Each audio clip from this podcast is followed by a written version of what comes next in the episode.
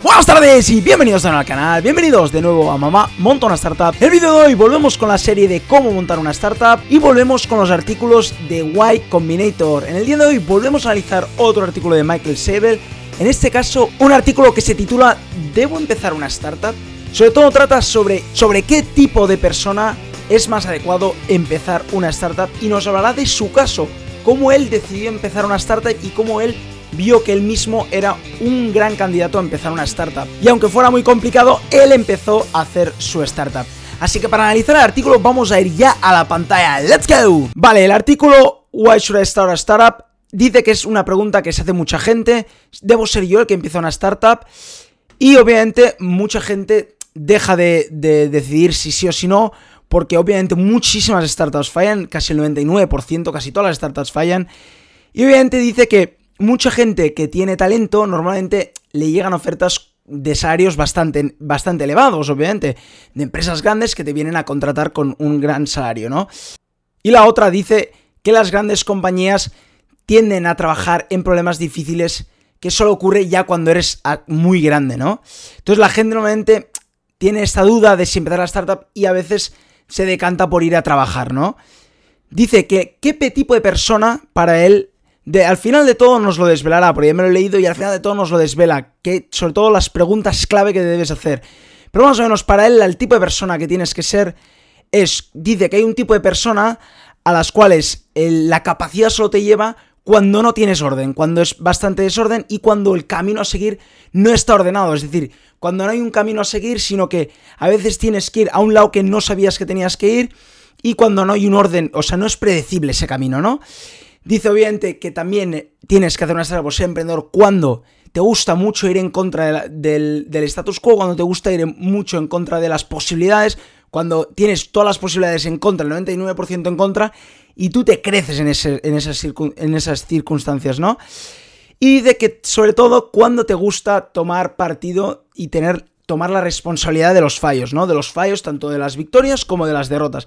Te gusta tomar partido a ti mismo, o sea, te gusta sentirte el responsable de esa victoria y también de esa derrota, ¿no?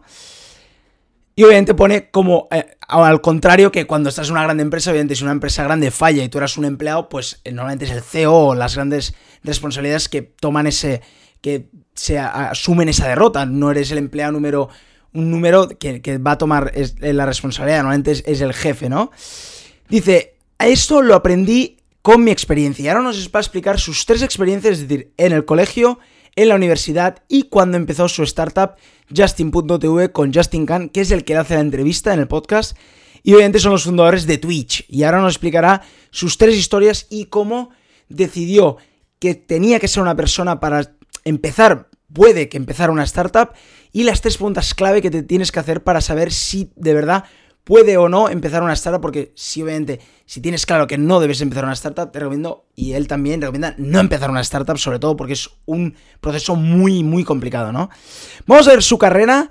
Dice que empezó en el cole y de sexto a, doceavo en Estados Unidos, dice que es muy marcado el camino, dice que es muy marcado y sobre todo que te separan mucho, ¿no? Dice que los que tienen un don y obviamente en el cole, típicos chicos que se les da bien y sacan buenas notas, les ponen una clase y de que los que no se cantan buenas notas, son liantes, que a veces se les da peor o, les cuesta un poquito más y necesitan más horas de estudio, les ponen otra clase. Dice que los que sí que se les da bien, las clases son más interesantes y normalmente entran en, top universidades, en, universidades top, y los otros intentan entrar en universidades, ¿no? Dice que él justamente iba a la clase de los no eh, inteligentes o no con ese don y que ahí es cuando le empezó la rabia, ¿no? Cuando le empezó la rabia interna y cuando se, dio, se dio cuenta, ¿no? Que él iba en contra de todo el mundo. O sea, a él le ponían en la clase mala, pues iba a intentar superar no solo su clase, no solo ser el mejor de su clase, sino de ser el mejor de todo el curso, ¿no? De todo el curso. Dice que incluso los padres fueron al colegio, ¿no? A decir, por favor, poner a mi hijo en las clases elevadas, ya que obviamente está sacando muy buenas notas, ¿no? Y ahí es cuando le subieron de curso y decidió ser el mejor de todos. Y ahí es cuando se dio cuenta, ¿no? Que podía ser mejor. Y entonces, no solo mejor, sino que podía ser completamente diferente, ir en contra de todos y ser el único, ¿no? Entonces pone aquí que cuando, por ejemplo, unos practicaban violín, él se hacía el mejor atleta. cuando unos hacían community service, eh, servicios a la comunidad, pero sin ganas, porque debían hacerlo, él se unía al, a los cadets, al, como a los militantes en ese, de junior, de, chicos, y llevaba ambulancias, ¿no? De, niños, o sea, en, en octavos, o sea, en segundo de la ESO más o menos. O sea, que él siempre intentaba ir más allá, ¿no? Si los chicos llegaban aquí, pues él intentar llegar hasta aquí, ¿no? Dice que al final del colegio, obviamente todo ese trabajo duro le, le dio sus frutos y consiguió entrar a una universidad. Dice que las notas le fueron súper bien, que aplicó a, todos a todas las universidades, todas le, aceptaron menos Harvard. Dice, gracias a Dios, go Yale, porque entró en Yale, ¿no? Entonces, y ahí llegamos a la segunda fase, la universidad. Primera frase, me chutaron de Yale, o sea, le expulsaron de Yale, le quitaron de Yale, ¿no? Dice que nos explica por qué, ¿no? Nos explica que en Yale es una universidad de artes liberales y él estudiaba ciencias políticas, te enfocan a ser académico. ¿Qué pasa? Que él se aburría, él no le gustaba, le gustaba mucho más lo práctico. ¿Qué pasaba? Que en segundo año empezó a desinteresarse y le empezaron a interesar otras cosas. Entonces dejó de estudiar, dejó de sacar buenas notas y ahí es cuando le echaron de la universidad. En segundo, cuando ya empezó a suspender muchas asignaturas, ahí en Estados Unidos te echan de la universidad, ¿no? Dice que después de dos meses de que le echaran de la universidad, él volvió a sentir esta rabia interna. Dice, ¿por qué la volvió a sentir? Porque cuando sus amigos y sus padres y sus familiares le dijeron, ostra, pues no te vas a graduar, no te podrás graduar de ninguna universidad, porque te han echado de Yale, obviamente no eres un buen estudiante. Dice que en este momento, como, como hemos visto en el colegio cuando le pusieron la clase mala, le volvió la rabia y dijo, ah, sí, pues ahora me graduó me graduó sí o sí, de donde sea, ¿no? Se hizo profe adjunto en, en una universidad de UPenn, después, al acabar el año y, ya flipando la gente, ¿no? Diciendo, hostia, ha sido profe adjunto después de haber suspendido la universidad y que lo echen. Volvió a la universidad, sacó todo as y se graduó con uno de sus amigos que se llamaba Justin Khan. Se graduó en 2005 con uno de sus amigos llamado Justin Khan. ¿Quién es Justin Khan? El fundador y CEO de la plataforma Justin.tv o Twitch, como la conocemos a día de hoy, ¿no? Dice que nunca había sido su plan hacer startups. Es igual, en mi caso fue lo mismo, nunca había pensado y yo no sabía ni lo que era una startup, imaginaros. Nunca había sido su plan hacer una startup, ni incluso en el colegio, ni en la universidad, pero cuando Justin le explicó la idea, se dio cuenta lo que era una startup de verdad. Dice, necesitaba él ser el que no tenía posibilidades de, de ganar, ¿no? Se dio cuenta que si trabajaba, esas posibilidades no las tenías a favor. O sea, cuando trabajas tienes unas posibilidades a favor porque tienes un buen entorno, vas subiendo posiciones. Dice que él necesitaba estar en un ambiente donde las posibilidades fueran nulas, o sea, que casi ya empezaras y ya perdiendo, ¿no? Y, decidió empezar una startup, ¿no? Porque como él dice, las startups, dice, son el clásico underdog, son el clásico, la, típica cosa que tienes que hacer cuando sabes que las posibilidades son casi nulas de, de tener éxito. Dice, el 99% de las veces las startups fallan. Entonces, esa motivación es la que te permite, ¿no? Eh, da igual si crees, dice, él no, cree ni en su, creía ni en su idea, pero el 99% de fallar es lo que le excitaba, decir, vale, pues lo voy a dar todo para ser ese 1%, ¿no? Dice, durante toda la, mi experiencia en Justin TV o en Twitch, dice, estábamos destinados a la muerte, ¿no? Dice, Incluso cuando Y Combinator les financió, dice, no consiguieron ni levantar el máximo de dinero. O sea, ya incluso levantaron poco dinero por lo que era Y Combinator, que eran 180.000 euros. Y de cuando empezaron a construir la empresa, ningún VC se interesó, ningún Venture Capital se interesaba por ellos. Y de ahí es cuando empezaron a luchar, porque obviamente todas las opciones estaban en contra suyo. O sea, vais a fracasar 100, 99%, ¿no? Y ahí es cuando él volvió a sacar su eh, su, rabia interna, ¿no? Sus ganas. Incluso no podían contratar a los mejores porque no, no querían. La gente decía que las startups de vídeo, las video startups, no monetizaban correctamente. Y de que incluso cinco veces, cinco veces en cinco años, estuvieron al borde de la muerte de la startup, ¿no? Al borde de ya cerrar, ¿no? Dice que incluso bastantes veces pusieron dinero de sus bolsillos porque no tenían ni para pagar, ¿no? Y de que al final en, después de 8 años luchando y siendo el underdog, siendo el que no tenía posibilidades y siendo el que estaba siempre en contra de las posibilidades, consiguieron ser exitosos. Y obviamente, como a día de hoy, Twitch es una bestia, la compró Amazon y ha sido un éxito mundial, ¿no? Y ahora mismo es una de las plataformas más usadas, la más usada en streaming, pero una de las más usadas en el mundo, ¿no?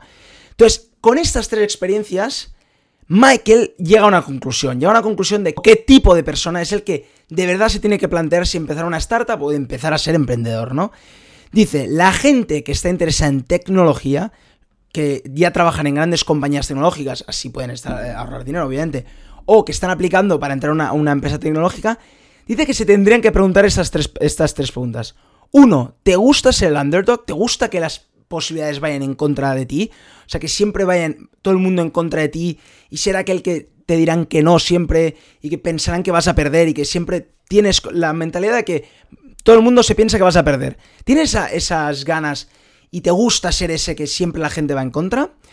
¿Y que tienes pocas posibilidades de ser exitoso? La segunda pregunta es, ¿Do I seek the hard challenges that most people shy away from? ¿Te gusta, aparte de ser el que menos posibilidades tiene, cuando ves retos difíciles decir, vale, eso yo lo soluciono? O sea, ¿te gusta ir a los retos más difíciles que la gente no se atreve? Imaginaos que en clase proponen algo súper complicado y dices, vale, pues esto lo intento yo. Aunque sé que seguramente sacaré malas notas, esto lo intento yo. ¿No? Esta es la segunda pregunta. Y la tercera es, dice, ¿te gusta o te motiva, ¿no? Y te lleva adelante, es lo que te mueve.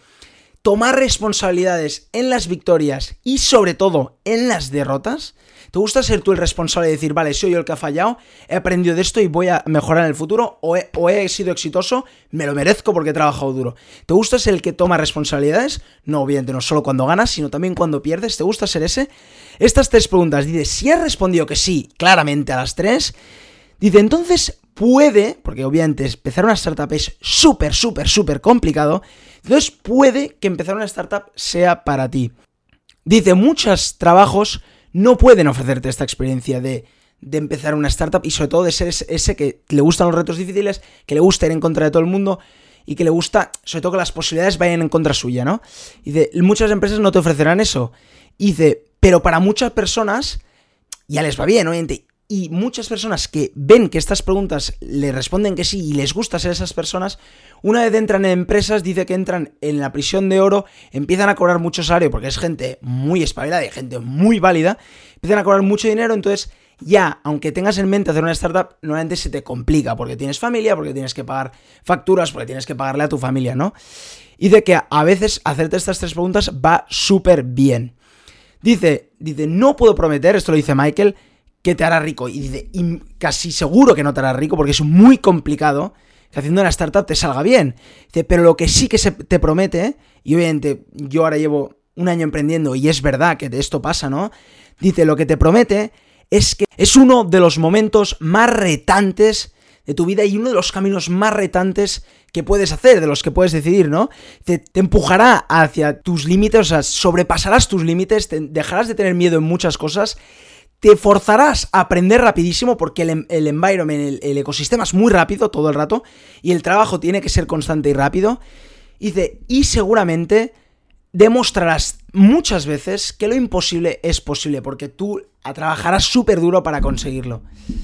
Y bueno, este es el artículo de Michael Sabel. La pregunta de ¿es para mí empezar una startup? ¿O quién de verdad puede empezar una startup? No. Michael Sabel nos revela su experiencia y nos dice las tres preguntas clave que debes hacerte para ver si es para ti esto de empezar una startup. Espero que os haya gustado. Si os ha gustado el artículo os lo dejaré el link en la descripción para que os lo volváis a leer y si no volver a mirar este vídeo. Espero que os haya gustado como tanto como a mí. Si os ha gustado el vídeo acordaros de darle un buen like y acordaros de suscribiros a mi canal. Y como cada día nos vemos mañana con otro vídeo. ¡Chao!